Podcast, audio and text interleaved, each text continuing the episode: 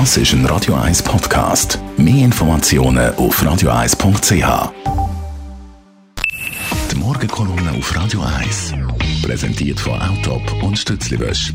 Wir bieten den Schlieren, Zürich-Tüfenbrunnen und am Hauptbahnhof professionelle Innenreinigungen an. Wir freuen uns auf Ihren Besuch. Matthias Ackere, guten Morgen. Guten Morgen, Dani. Alt-Bundesrätin Doris Leuthard äh, ja, holt zum Gegenangriff aus. Ja, das Härteste von einem Leben von einem Bundesrat ist alle Zeit, wenn man nach Bundesrat ist. Doris Leuthard ist jetzt ein sehr gutes Beispiel. Vor anderthalb, zwei Jahren hat sie sich noch mit dem Obama, dem Trump, mit dem Putin, mit der EU, mit der Angela Merkel umgeschlagen und jetzt ist sie in den Niedrigen vom normalen Alltag, wo wir alle kennen, angekommen. Sie wird kritisiert, das hat sie eigentlich in dieser Form äh, so nicht kennt und wie gesagt, der Wechsel ist brutal. Der Moritz Leuenberger ist Conférencier am Bernhard Theater geworden. Der Ogi ist Weltmann aus Kandersteg. Der Blocher ist Blocher geworden und Doris Leuthard ist Privatier geworden.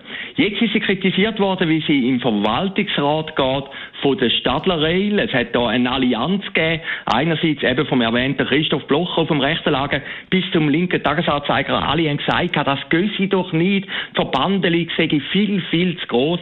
Und wie groß das eigentlich Nervosität bei der Doris Leuthard ist, zeigt jetzt, dass sie ein großes Interview gegeben hat in der Handelszeitung. Bemerkenswert nicht im Blick. Der Blick ist eigentlich immer ihres Blatt sondern in der Handelszeitung. Auch der Peter Spuler hat sich letzte Woche zu Wort gemeldet und hat gesagt, das ist völlig unfair, die Angriff gegen Doris Leuthard. Er hat sich im Sonntagsblick geäußert.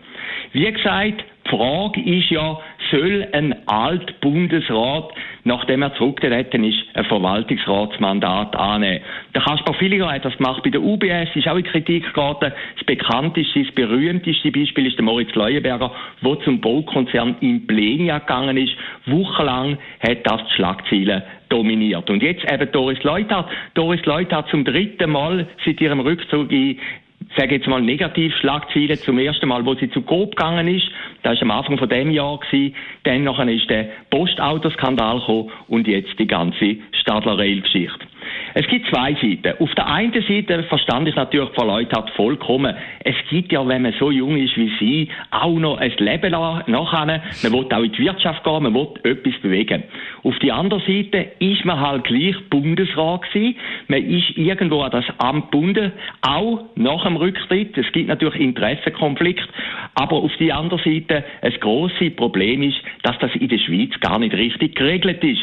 Doris Leuthard sagt in dem Handelszeitung-Interview, sie halte sich ja an eine 15-monatige Karenzfrist. Das ist überdurchschnittlich viel. In der Regel sechs nur ein halbes Jahr. Aus ihrer Optik vollkommen verständlich.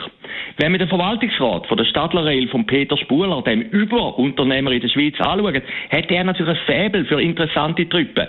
Der Friedrich Merz zum Beispiel ist in dem Verwaltungsrat inne. Der wird jetzt schon gehandelt als zukünftiger Kanzler von Deutschland.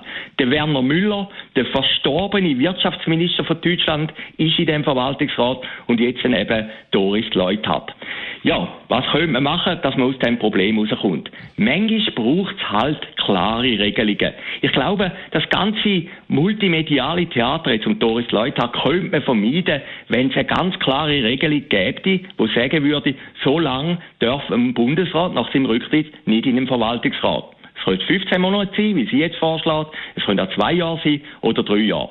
Also, der Frieden im Meeresschwand wird hergestellt und sie hat sicher auch ein ruhiges Leben im Meeresschwand, wenn der Bundesrat endlich würde sagen, wir haben eine klare Frist.